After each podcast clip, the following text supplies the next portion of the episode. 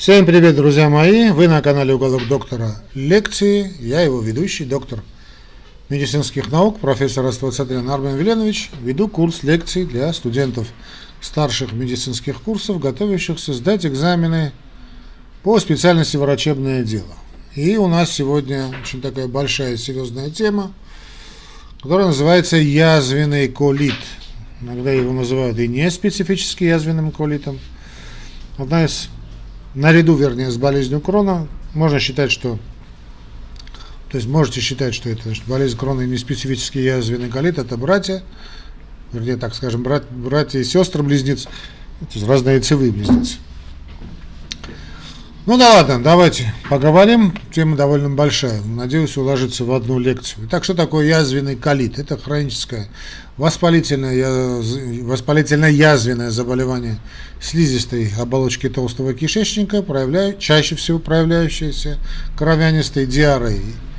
Есть вероятности внекишечных проявлений, в особенности артритов. Значит, тот гайдлайн, который я сейчас рассматриваю, опять же, как-то умалчивает этот момент. Не надо вам отвечать так же, как я сейчас я скажу. Просто запомните, что как и болезнь Крона, так и язвенный колит, неспецифический язвенный колит, носит в себе очень серьезный такой компонент аутоиммунного заболевания. По сути, и то, и другое, и неспецифический язвенный колит, и болезнь Крона есть проявлениями аутоиммунного заболевания. То есть иногда кроме собственных прямых кишечных проявлений, мы наблюдаем и вне кишечные проявления. Это артриты. Понятно, что значит артрит это в данном случае, как и в подавляющем большинстве случаев, являются отголосками проблемы с аутоиммунным э, заболеванием. Отдаленный прогноз характеризуется повышенным риском развития онкологии толстой кишки, а, по сравнению не с подверженными данному заболеваниями лицами. Диагноз основывается на данных колоноскопии. Лечение подразумевает назначение 5 аминосацилициловой кислоты, кортикостероидов, иммуномодуляторов, биологических препаратов, антибиотиков в части случаев и хирургическая коррекция. Какова же патофизиология язвенного колита? Значит, последний раз говорю, больше не буду к этой теме обращаться, но просто запомните, да, запоми, помяните мои слова, это аутоиммунка. Так вот, язвенный колит, как правило, начинается с поражения прямой кишки, процесс может останавливаться, оставаться, вернее, локализованным на определенном участке, на этом уровне, скажем, на, если это прямая кишка, язвенный проктит, или распространяться в проксимальном направлении, в ряде случаев поражается вся толстая кишка. В редких случаях колит с самого начала охватывает большую часть толстой кишки. Воспаление в рамках язвенного колита затрагивает слизистую оболочку и послизистых слой. Характерно наличие четкой границы между здоровой и пораженной тканью. Мышечный слой поражается только при тяжелом течении. На ранних стадиях заболевания слизистая оболочка эритематоз, да, поверхность покрыта мелкими гранулами, легко ранима. Нормальный сосудистый, то есть здоровый сосудистый рисунок исчезает, часто определяются рассеянные геморрагические структуры, геморрагические элементы. Для тяжелых форм характерны крупные изъязвления слизистой с обильным гнойным выделением. Островки относительно сохранной или воспаленной гиперплазированной слизистой псевдополипа выступают над изъязвленной поверхностью. Формирование свещей и абсцессов не наблюдается. Ну, а авторы ничего не говорят о микрофлоре кишечника, о микробиоте, как принято в англосаксонских странах говорить. Для меня это странно. Какое-то время уже вернулись к понятию того, что и то, и другое является, ну, как и любая аутоиммунка. А в данном случае мы имеем дело с прямо, прямо с кишечником, значит, затрагивается и микрофлора кишечника, то есть, по сути, заболевание протекает на фоне каких-то проблем с дисбиозом кишечника дисбактериозом кишечника. Ну, не говорят, не говорят, значит, вам тоже не надо говорить, просто имейте это в виду. Токсический колит, почему это так важно? Потому что, понятно, при нормальной микрофлоре кишечника такие состояния крайне маловероятны. Токсический или фульминальный, так, так называемый токсический колит или фульминантный, то есть молниеносный колит, наблюдается при трансмуральном распространении язвенного процесса, при котором развивается локальный илиус, то есть конечно, непроходимость, и перитонит. Илиус – это непроходимость. В течение от нескольких часов до нескольких дней толстая кишка теряет мышечный тонус и начинает расширяться. Вот то, что называют мегаколоном, крайне опасное состояние. Патологическая дилатация идет. Термин токсический мегаколон и токсическое расширение толстой кишки не, сейчас не используются, ну как раньше использовали, так как состояние токсического воспаления и его осложнения могут протекать и без развития явного мегаколона. Признаком последнего служит увеличение диаметра ободочной кишки более 6 см во время обострения. Ну, больше, чем спичечный коробок. Довольно серьезно. Токсический колит – неотложное состояние, развивающееся, как правило, спонтанно, при очень тяжелом течении колита, но может быть спровоцировано приемом опиоидов или антидиарейных препаратов антихолинергического спектра. Такое состояние несет риск перфорации толстого кишечника, существенно повышающий вероятность летального исхода. Каковы же симптомы этого заболевания, симптомы и признаки? Symptoms and signs. У пациентов обычно наблюдаются приступы геморрагической кровянистой диареи, то есть кровянистый жидкий стул, различной выраженности и продолжительности, что сменяется периодами отсутствия симптомов, периодами ремиссии. Как правило, атака начинается неожиданно, с появлением неотложных позывов на дефекацию, неинтенсивной схваткообразной боли внизу живота, примеси крови и слизи в стуле. Части случаев симптомы обострения развиваются на почве инфекции, амебиаза, шигеляза, шигел, шигелеза, вернее. При язвенном поражении ректосигмоидного отдела стул может быть нормальным, либо плотным и сухим, однако при дефекации или между эпизодами опорожнения кишечника выделение слизи э, отмечаются выделение крови со слизью и лейкоцитами. Системные проявления отсутствуют или слабо, слабо выражены. То есть просто слизь, она не опасна. Вот когда слизь идет с кровью, это уже совсем плохо. При более проксимальном распространен... распространении язвенного процесса стул становится неоформленным с частотой более 10 раз в день, нередко с выраженной схваткообразной болью и мучительными тенезмами, продолжающимися в ночное время. Испражнения могут быть водянистыми, содержать слизь или полностью состоять из крови и гноя. Токсический, он же фульминантный, то есть молниеносный колит, манифестирует внезапным проявлением тяжелой диареи, повышением температуры до 40 градусов, боли в животе, признаки перитонита, в частности, вот рикошетная болезненность, да? выраженной интоксикации. К системным проявлениям, которые наиболее характерны для обширного язвенного колита, относят общую слабость, лихорадка, анемия, анорексия и снижение массы тела. Внешние симптомы воспалительного заболевания кишечника, в особенности поражение суставов и кожи, наиболее характерны у людей с системными проявлениями. О диагностике. Микробиологическое исследование микроскопия кала с целью исключения инфекционной патологии, сигмоскопия с биопсией. Но, значит, наличие инфекции не является чисто значит, тем, чтобы можно сказать, что нет тут нету язвенного колита, все вероятности инфекции запускает этот процесс. Но мое глубочайшее убеждение, как и в случае с болезнью крона, значит, мы имеем проблему, значит, как, собственно, нервной системой, об этом почему-то тоже авторы ничего не говорят, так же, как и в болезни крона, да, вот. И, вернее, тут трудно сказать, что на первом месте проблема с микрофлорой кишечника. Вы помяните мои слова, я об этом уже говорил, болезнь крона и язвенный колит. Проблемы вот именно опираются на две эти системы. Такое психосоматическое состояние, то есть проблема с... Это такой особый тип людей. Очень довольно сложный тип людей, друзья мои такого мнительного, да, такого характера, они такие, знаете, все особый такой ипохондрический склад характера, да, вот такие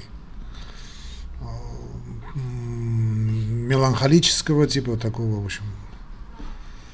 И проблемная микрофлора кишечника. Значит, снова скажу, что значит, что мы исключаем инфекцию патологию, чтобы понятно, если откровенная там инфекция, надо будет, будет бить, надо будет бить туда, но одно и другого не исключает. Ну и сигмоскопия с биопсией. То есть мы исследуем кал на наличие крови и выявление какой-то особо опасной инфекции. Значит, значит, заподозрить язвенный колит позволяют типичные симптомы, в особенности сочетание с кишечными проявлениями и при указании на предшествующие сходные атаки. Кстати, эти проявления очень интересные, да? Весьма многообразные. Это, то есть внекишечные. Это изменение кожи, узловые эритемы, гангренозная пиодермия, поражение органов зрения, вот эти ридоциклиты, увеиты, тяжелые поражения печени, первичный склерозирующий холангит, ну и так далее. Э, одна из основных проблем в диагностике, да, это когда надо отличить язвенный колит от болезни крона.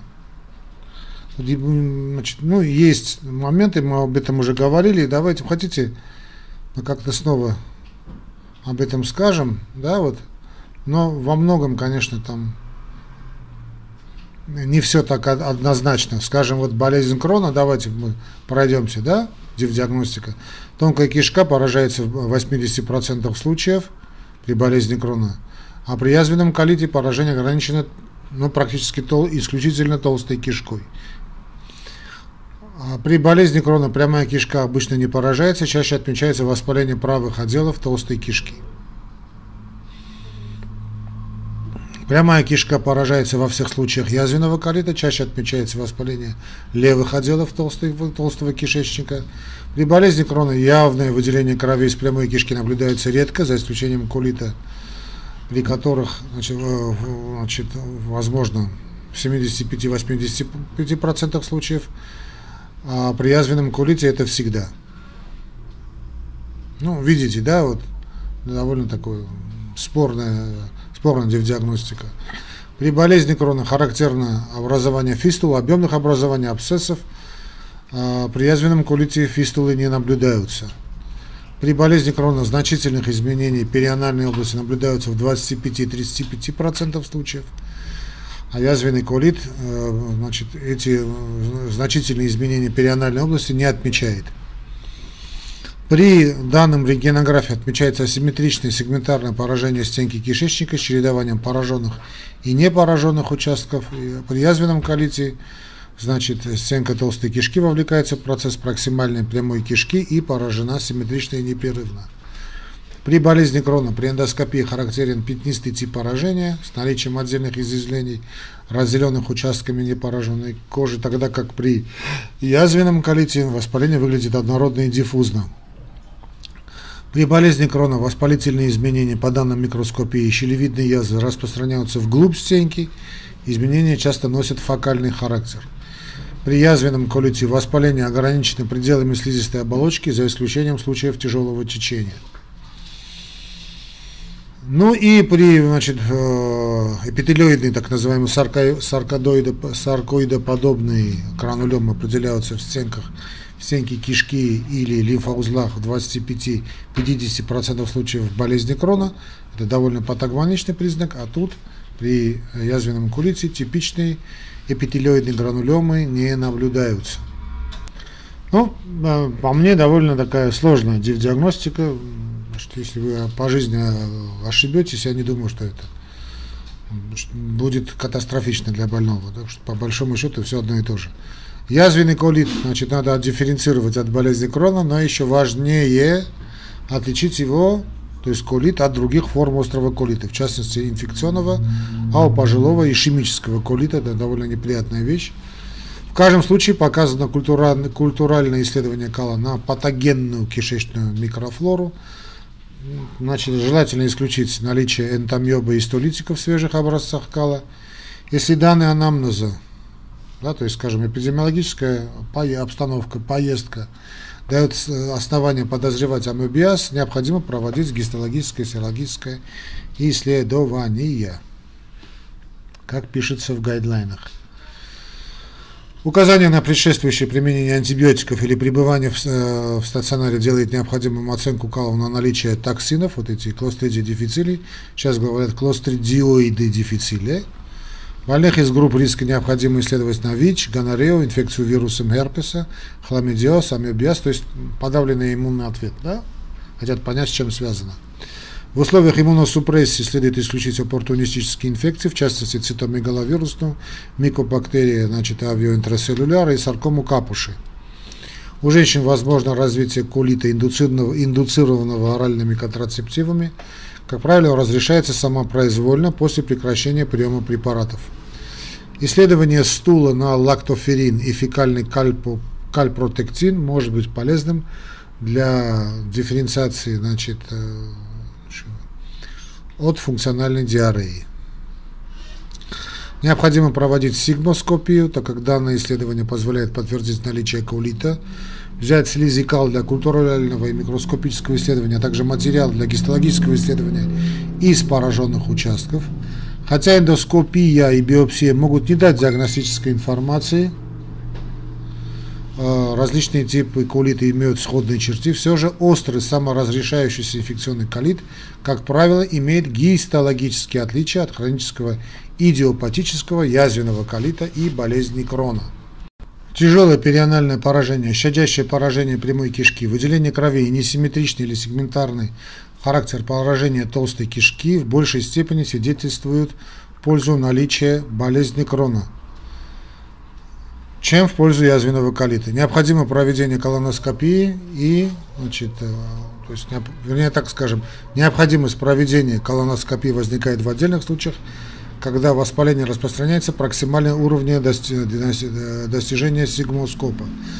Э, я об этом уже говорил, снова сейчас скажу, друзья мои, значит, в любом случае значит, мы понимаем, что вот эта патогенная микрофлора не могла поднять голову просто так, если бы не было бы проблемы в кишечнике, связанная с дисбиозом. То есть понятно, что э, значит, святое место пусто не бывает, подавляется по, той, по тем или иным причинам значит, э, колонии бифидо и лактобактерий, их место занимают условно патогенная микрофлора или собственно патогенная микрофлора. Поэтому надо следить за состоянием значит, э, кишечника данных больных и вообще всегда думать о том, что там есть какая-то проблема. Жизнь современного человека, особенно горожанина, это практически всегда, даже без каких-то определений анамнеза или анализов, можно говорить о дисбиозе кишечника. Это во-первых, ну и во-вторых, значит, э, просто запомни, это все отвечать так на экзамене не надо, конечно. Ну и во-вторых, значит, все непонятные э, парапроктиты, да, вот такие сопровождающиеся, не сопровождающиеся какими-то геморроидальными проблемами, все эти вот перианальные непонятные зуд, которые, да, отмечают больные, вроде все нормально, а у него есть. Вот обследуйтесь, во-первых, когда такой больной к вам поступает, не надо думать, что это какой-то локализованный процесс. Я практически уверен, что в подавляющем большинстве случаев это какая-то аутоиммунка по типу или язвенного колита, или болезни крона. Хотя говорятся, что в одном случае, значит, это не характерно, но в любом случае. Да? Вот эти перианальные поражения, щадящее поражение прямой кишки, которое выделение крови несимметричной, характер поражения толстой кишки, да, в большей степени говорят в пользу наличия болезни крона, чем в пользу язвенного колита. Но в любом случае, значит, знаете, что это может быть, потому что я снова скажу, что болезнь крона и значит, язвенный колит это брат и сестра. Значит, так что да, обследуйте, хотя по большому счету трудно сказать, что это стопроцентно именно, значит, то или другое. Но вот держите вот в уме это. Особенно, когда есть вот такие вот непонятные заболевания, параллельные заболевания кожи, вот эти непонятные вроде, да, непонятные вот эти пиодермии, уж не говорю, что сопровождающиеся проблемами суставов. То, что это аутоиммунка, ну, не ошибетесь. Лабораторные исследования проводят с целью выявления анемии, гипоальбуминемии, электролитного дисбаланса. Необходимо оценить печеночные тесты, повышение активности э, щелочной фосфатазы, гамма-глутамин транспептидазы, все это может указывать на наличие первичного склерозирующего холангита.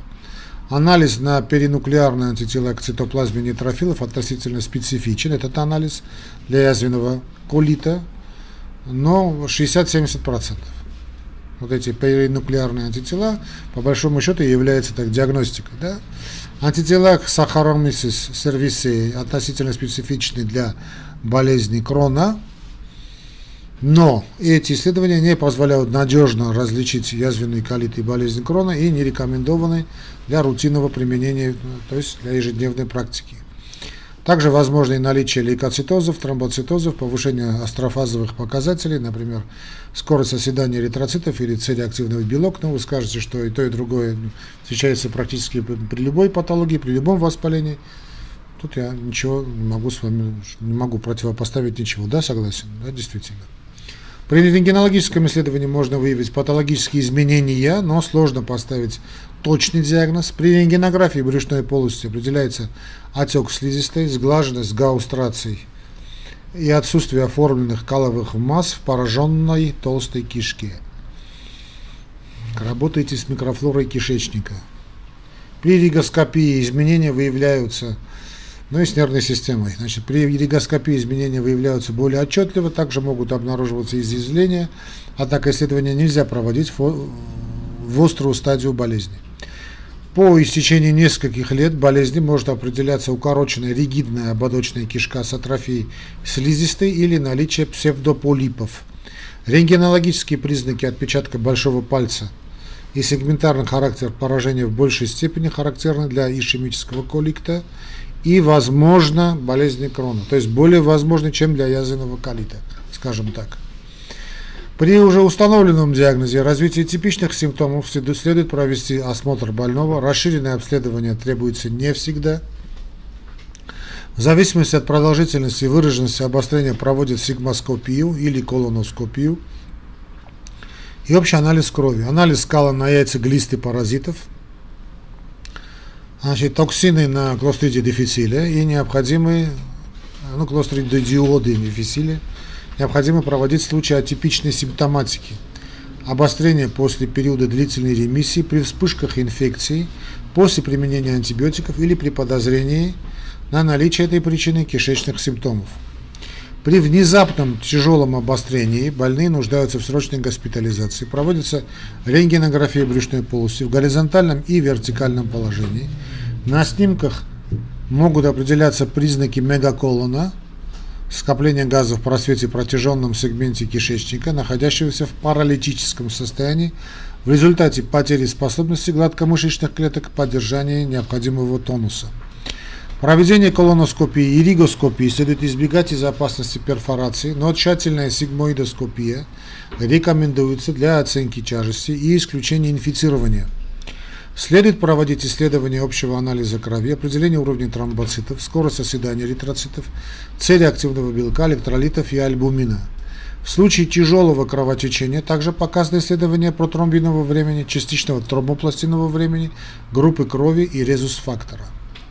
Состояние больного необходимо внимательно контролировать для выявления признаков развивающегося перитонита или перфорации – Оценка печеночной тупости методом перкуссии позволяет выявить первый клинический признак свободной перфорации, исчезновение тупости, особенно у больных, получающих лечение кортикостероидами в высоких дозах, что стирает симптомы раздражения брюшины. Каждые 1-2 дня проводит рентгенографию брюшной полости для контроля состояния расширенного участка кишечника и выявления свободного или внутристеночного газа.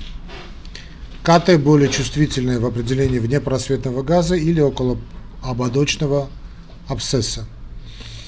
А, при сильных обострениях язвенного колита следует избегать, друзья мои, применения колоноскопии, баревой клизмы из-за риска перфорации. Этот а, вопрос вам обязательно зададут. То есть можно ли делать, скажем, баревую клизму или там колоноскопию при серьезном обострении? Нет, потому что высока вероятность чего? Перфорации. Хорошо? Так, ну а теперь о прогнозе. Как правило, язвенный колит имеет хроническое течение чередования обострения ремиссии. Примерно в 10% случаев первая атака протекает молниеносно с массивной кровопотерей, перфорацией, сепсисом и токсемией. У других 10%, у 10% больных однократной атаки наблюдается полное выздоровление. При ограниченном язвенном проктите прогноз наилучший. Вероятность выраженных системных проявлений, развития осложнений, связанных с токсемией и злокачественного перерождения мала, вероятность мала, а нарастание распространенности процесса более поздние сроки наблюдается только в 20-30% случаев. Хирургическое лечение требуется редко, продолжительность жизни не отличается от нормы, в ряде случаев симптомы могут упорно сохраняться и не отвечать на лечение. Протяженные формы язвенного колита могут манифестировать с изолированным поражением прямой кишки, а затем распространяться проксимально, поэтому проктит можно считать локализованным только по истечении 6, более 6 месяцев болезни. Снова скажу, вот эти непонятные проктиты, вот всегда имейте в виду или болезнь крона, или там болезнь, э, или язвенный колит. Непонятно, какой-то проктит идет, да? Локализованные формы, которые становятся распространенными в дальнейшем, как правило, протекают более тяжело и характеризуются большей устойчивостью к лечению. Кстати, значит, маленький такой совет. Те, кто хоть любит заниматься наукой, просто вот проведите вот такое исследование, значит, аппендэктомия и язвенный колит, аппендэктомия и болезнь крона. Мне лично кажется, что люди, которые переносят аппендэктомию, риск того, что у них потом развится в будущем болезнь крона или неспецифический язвенный колит, будет, будет коррелировать. Я думаю, будет прямая корреляция. Ну, я так думаю. Так что подумайте и возьмите за работу. Риск развития рака толстой кишки отчетливо связан с продолжительностью язвенного колита и протяженностью поражения, но не наблюдается четкой зависимости от клинической тяжести обострений. Некоторые исследования дают основания полагать, что сохраняющиеся микроскопические признаки активности воспаления, фактор риска развития рака, прямо 5 аминосалициловой кислоты, вот эти 5 аса. 5 аса – это 5 аминосалициловая кислота. С целью подавления воспалительной реакции оказывают защитное действие. При распространенном язвенном колите риск рака значительно возрастает по истечении 7 лет болезни и развивается где-то в 0,5-1% каждый последующий год. Таким образом, после 20 лет болезни приблизительно в 70% случаев развивается онкология и около трети после 35 лет болезни, ну 30-33%, 30, около 30% после 35 лет болезни. При сочетании воспалительного заболевания кишечника и первичного склерозирующего холангита риск рака повышен уже с момента диагностики колита. Регулярное наблюдение с проведением колоноскопии предпочтительнее фазу ремиссии настоятельно показано э, при продолжительности болезни более 80 лет, кроме случаев изолированного проктита или в случае сопутствующего первичного склерозирующего холангита, когда обзорная колоноскопия должна назначаться при установлении диагноза рекомендации предлагают делать не при так называемой неприцельной биопсии, взятые через каждые 10 сантиметров всей толстой кишки при использовании высококачественной колоноскопии в белом свете. Но сделать только прицельной биопсии видимых повреждений при использовании хромэндоскопии для выявления дисплазии. Ну, если такая возможность, конечно, в вашей клинике есть. Дисплазия любой степени, выявленная в пределах зоны поражения колитом – склонна прогрессировать в более злокачественную неоплазию и даже рак. После полного удаления эндоскопически резектабельных полиповидных или неполиповидных диспластических поражений вместо колектомии предлагается проводить колоноскопическое наблюдение.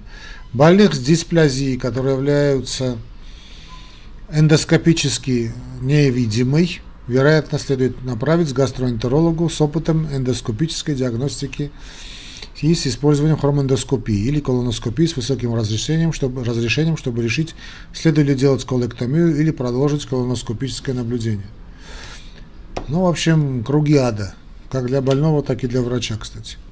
Оптимальная периодичность плаванного и наблюдательной колоноскопии не установлена, а ряд экспертов рекомендует проводить ее каждые два года в течение второй декады болезни, а затем ежегодно. Отдаленная выживаемость после диагностики рака на фоне колита составляет половину случаев, что сравнимо с таковой для колоректального рака в общей популяции. Лечение. Значит, друзья мои, сейчас я буду вам перечислять то, что написано в гайдлайнах, в рекомендациях, просто так же, как и с болезнью крона. Здесь я скажу вот эти два момента, которые никак не навредят, конечно, больному. Значит, э, все то, что я перечислю, конечно, правильно, одно другое не изменяет, не отменяет, но просто если нет каких-то абсолютных противопоказаний, добавьте просто вот так длительное назначение пробиотиков каких-либо, я не знаю, там что у вас есть, да, пробиотики, то есть бифидолактобактерии в капсулах. Даже, скажем, армянская наринель, там, я не знаю, сейчас я не могу, не, не вспомню все, их великое множество, да, в каждой стране свое название – и э, дополнительно что-нибудь такое, знаете, успокаивающую нервную систему, но не надо тяжелые антидепрессанты, что-то вроде такой валерьяночки, корвалола, валокардина, валерьяночки. Вот это мой добрый вам совет. А вот теперь классика, да, не, не надо значит, позорить мое имя, друзья мои, не, не говорите никому. То, что я сказал, это между нами девочками. Правильное питание лоперамид, за исключением значит, острых тяжелых приступов для облегчения симптоматики, то есть диета. 5 аминосалициловая кислота. Ортикостероиды и другие препараты назначаются в зависимости от характера и выраженности симптомов.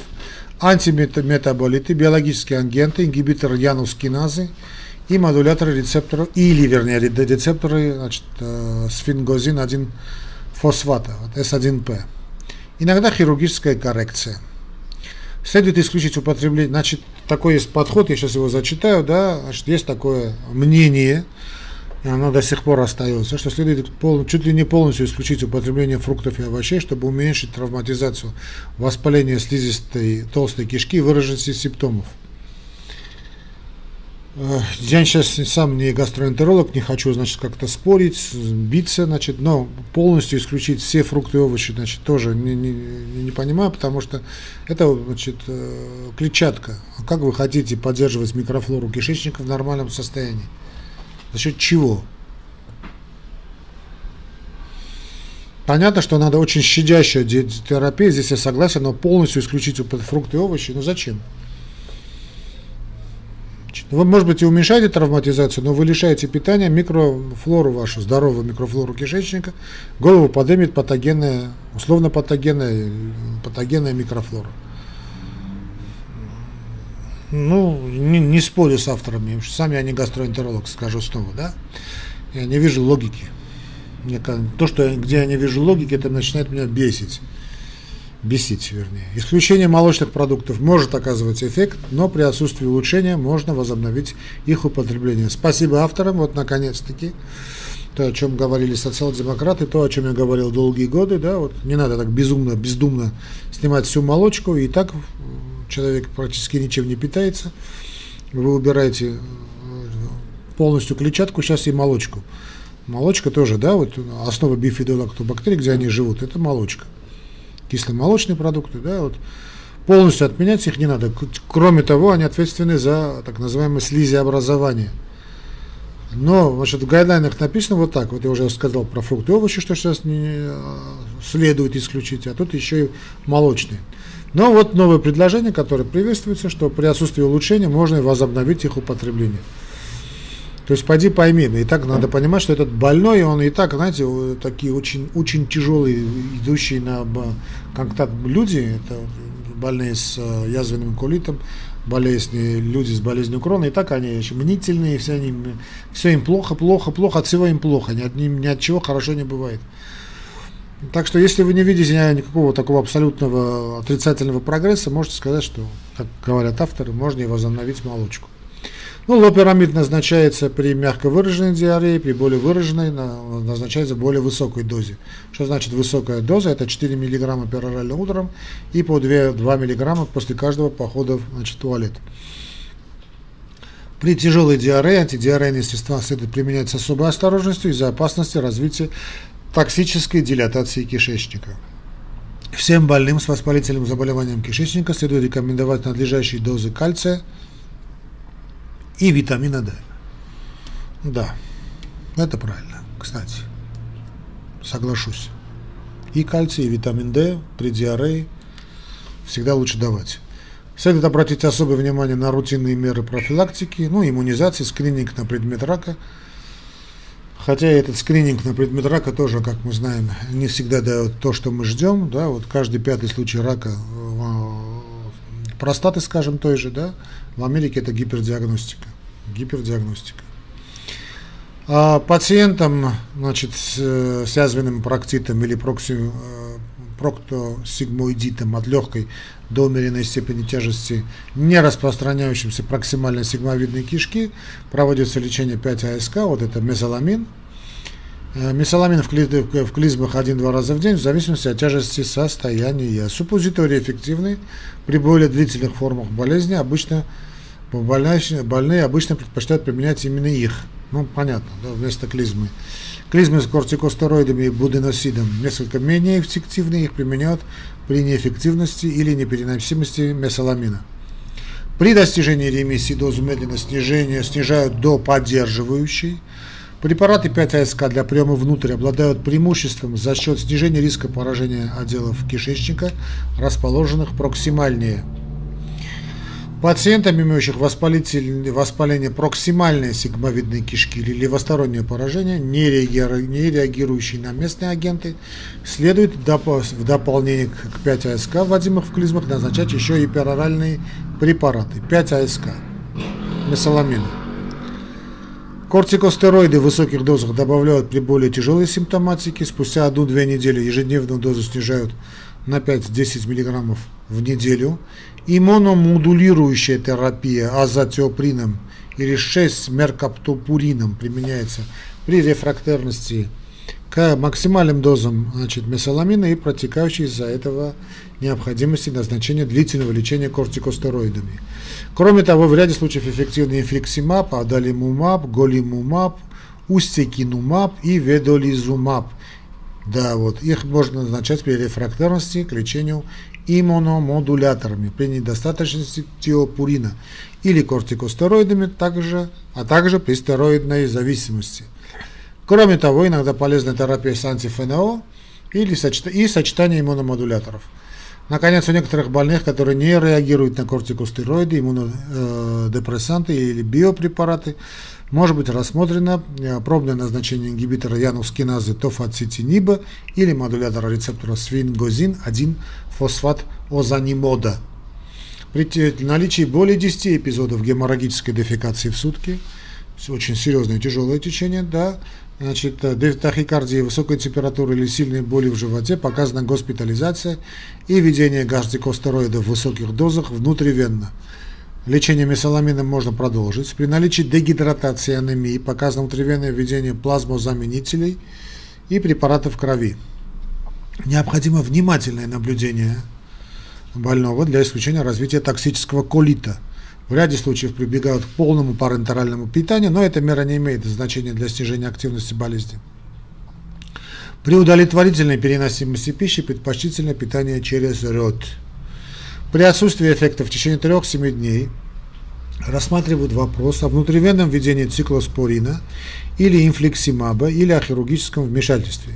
При хорошем эффекте кортикостероидов примерно в течение недели больного переводят на прием преднизолона 60 мг перорально один раз в день. Вот представьте себе 60 мг перорально один раз в день.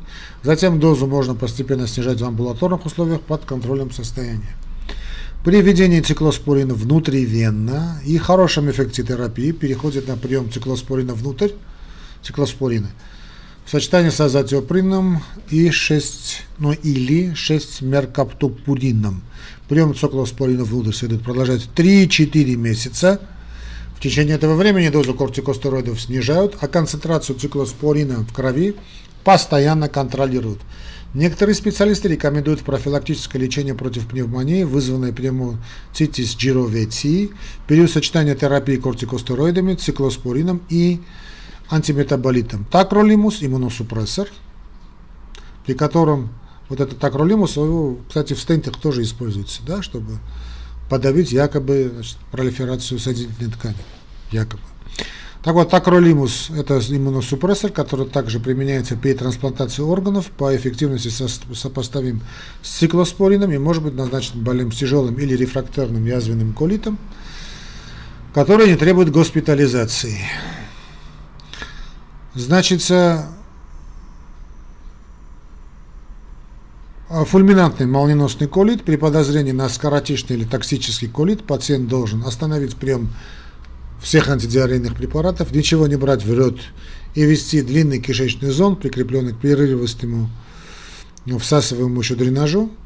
получить внутривенно агрессивную жидкость и электролитную терапию 0,9% раствором натрия хлорида и хлорида калия кровь по мере необходимости, получить высокие дозы кортикостероидов или циклоспоринов внутривенно, получить дозу антибиотиков, там метронидозол, ципрофлоксацин, ну и так далее, возможно назначение инфликсимаба.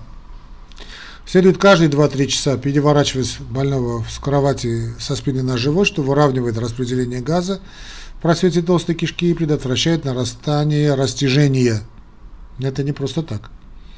Введение мягкой ректальной трубки также играет вспомогательную роль, но требует чрезвычайной осторожности, чрезвычайной во избежание перфорации кишечника. Даже если удается достичь декомпрессии дилатированной зоны толстого кишечника, пациент находится в опасности, пока основной воспалительный процесс не будет под контролем. В противном случае необходима колектомия.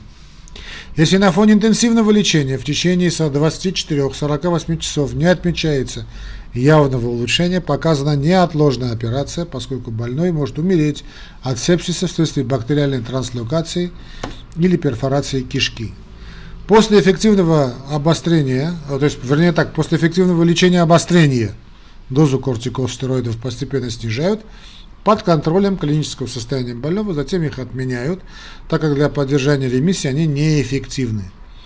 Следует продолжить лечение 5-АСК перорально или ректально, в зависимости от локализации процесса. Неопределенно долго, поскольку прекращение поддерживающей терапии нередко провоцирует рецидив. Интервалы применения ректальных форм можно постепенно удлинять, используя их каждый второй или третий день. Существует достаточно доказательств того, что сочетание введения препаратов перорально и ректально намного эффективнее, чем отдельные виды терапии. При невозможности отмены кортикостероидов болим назначают тиопурины, азотиоприн или 6-меркаптопурин или антифенол-препараты. Ингибиторы янус-киназы, тофацетинип или комбинацию тиопуринов или метотрексата и антифенол препаратов. При более рефрактерных случаях антиинтегрин ведолизумаб, так же как и инфликсимаб, антиинтегрин, да, ведолизумаб, так же как и инфликсимаб, адалимумаб, голимумаб или устикенумаб могут быть использованы в качестве поддерживающей терапии как при язвенном колите, так и при болезни Крона. Наконец, у некоторых больных с отсутствием ответа на лечение кортикостероидами, иммунодепрессантами или биопрепаратами может быть рассмотрено пробное назначение тофацетиниба или озанимода в качестве поддерживающей терапии. Ну и, наконец-таки, операция. Примерно у трети больных с распространенной формой язвенного колита возникает необходимость хирургическом вмешательстве. Тотальная проктол, прокток, проктоколэктомия имеет лечебный эффект. Продолжительность жизни восстанавливается до нормальной, а риск, риск рака толстого кишечника значительно снижается, ибо его больше нет. Тем не менее, некоторые исследования сообщают, что у 25% больных впоследствии развивается воспаление в слизистой оболочке тонкой кишки, соответствующей болезни Крона. То есть болезнь Крона. Это может произойти через много лет после операции. Ну, я снова говорю, что это одно и то же. Ну, если не болезнь, то брат и сестра. Близнецы. Даже они. Именно разнояйцевые близнецы. После тотальной проктоколэктомии с елеональным резервуарным анастомозом Э, остается небольшой риск дисплазии или рака прямой кишки в прямокишечной манжете, анальной переходной зоны и даже в подвздошном резервуаре.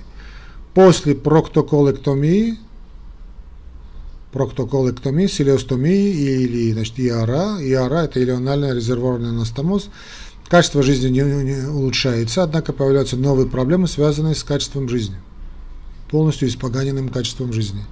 Неотложная колэктомия показана при массивном кровотечении, молниеносном течении токсического колита и перфорации. Поскольку больного в критическом, в критическом состоянии проведения расширенного вмешательства несет высокий риск, то есть введение, вот, проведения расширенной такой коррекции, методами выбора является субтотальная колэктомия с наложением илиостомы и формирование ректосигмоидной, ректосигмоидной культи, культи, культи, простите, знаете, процедура Гартмана – или слизистого свища, ну Хартман по-русски, да, свища, да. Эктосигмоидная культя может быть удалена, удалена позже или использована для наложения или анального анастомоза с резервуаром, резервуаром, карманчиком. Состояние ректосигмоидного отрезка необходимо регулярно контролировать, поскольку возможна активация болезни и злокачественное перерождение.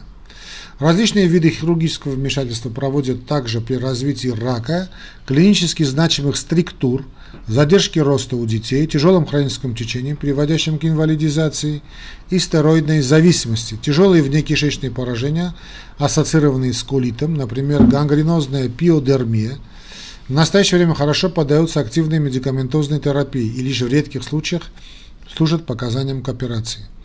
Процедура выбора при сохранности функции сфинктера – восстановительная проктокол, эктомия с наложением илионального анастомоза. При этом из дистальной части подвздошной кишки формируется тазовый резервуар, соединяющийся с анусом. Здоровый сфинктер обеспечивает регулярную функцию кишечника при частоте дефекаций от 4 до 9 раз в день. Паучит, вот такое название, паучит, воспаление тонкокишечного резервуара. Это воспалительный процесс, который отмечается примерно половины больных после проведения проктоколэктомии с наложением илионального астомоза. Риск. Риск возникновения воспаления тонкокишечного резервуара, резервуара оказывается выше у больных с первичным склерозирующим холангитом, у больных с предоперационными внекишечными проявлениями возможно, у больного с высоким предоперационным серологическими титрами околоядерных антинейрофильных антител и других биомаркеров воспалительного заболевания кишечника. Полагают, что возникновение воспаления тонкого кишеч... тонкокишечного резервуара – связано с избыточным бактериальным ростом, и для его лечения применяют антибиотики, те же хинолоны. Парафилактическое действие могут оказывать и пробиотики, наконец-таки об этом говорят. В большинстве случаев паучит хорошо подает, но тут речь не только о паучите, а вообще в большинстве случаев паучит хорошо поддается лечению, но в 50% случаев устойчив к лекарственной терапии. В таких случаях требуется его превращение в обычную элиостому по бруку – ну, это хирурги знают, о чем речь. У небольшой части больных э, пожилого возраста, хорошо, наложенным бытом и уходом в семье, при недостаточной функции сфинктера, плохой переносимости учащенной дефекации или субъективное нежелание столкнуться с возможными проявлениями хронического рецидивирующего паучита, операция выброса остается илиостомия по бруку. Илиит после вот этого яра или после илиостомии лечится, как и другие формы, значит, заболевания кишечника воспалительного генеза.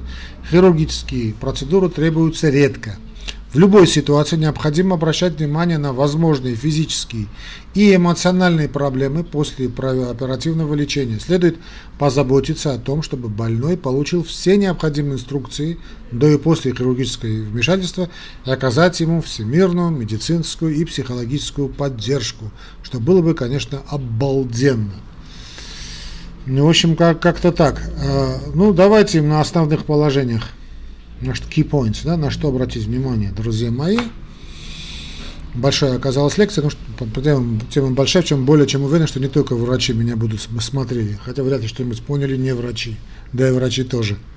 Итак, основные положения. Язвенный колит начинается в прямой кишке и может расширяться проксимально в беспрерывном порядке, без вовлечения в воспалительный процесс участков здорового кишечника –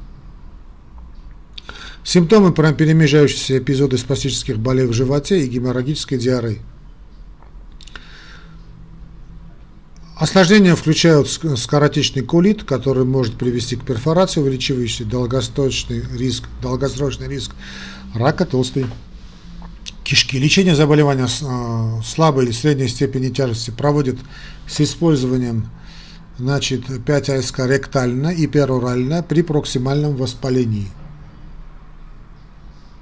При лечении обширного процесса применяют высокие дозы кортикостероидов, терапию иммуномодуляторами. Вот, например, азатиоприн, 6-меркаптопурин, биологическими препаратами, например, рифлексимаб, ведолизумаб, тофацетиниб и озанимод. При скоротечном процессе используют высокие дозы кортикостероидов, внутривенно или циклоспорин и антибиотики, например, метронидозол, ципрофлоксацид, либо инфлексимаб. Может применяться колэктомия. Примерно у трети больных с обширной формой язвенного колита возникает необходимость в хирургическом вмешательстве. Ну, э, давайте на этом и закончим. Да, сегодня более чем достаточно. В заключение хочу вас всех поблагодарить за внимание. Надеюсь, было понятно. Я знаю, что тема довольно сложная.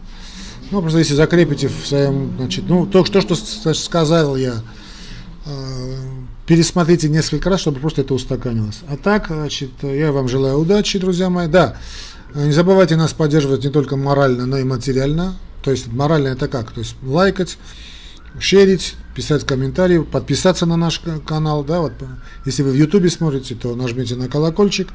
Ну, а также материально. Как это сделать? То совершенно ну, довольно просто, если вы, значит, клиент Сбербанка, значит, надо в Сбербанк онлайн перейти вот в телефоне на Сбербанк онлайн, найти кошелек Telcel, это армянский кошелек, и мой номер телефона, который вы найдете в описании к этому ролику. До новых встреч, друзья мои. Здоровья и умения лечить ваших больных.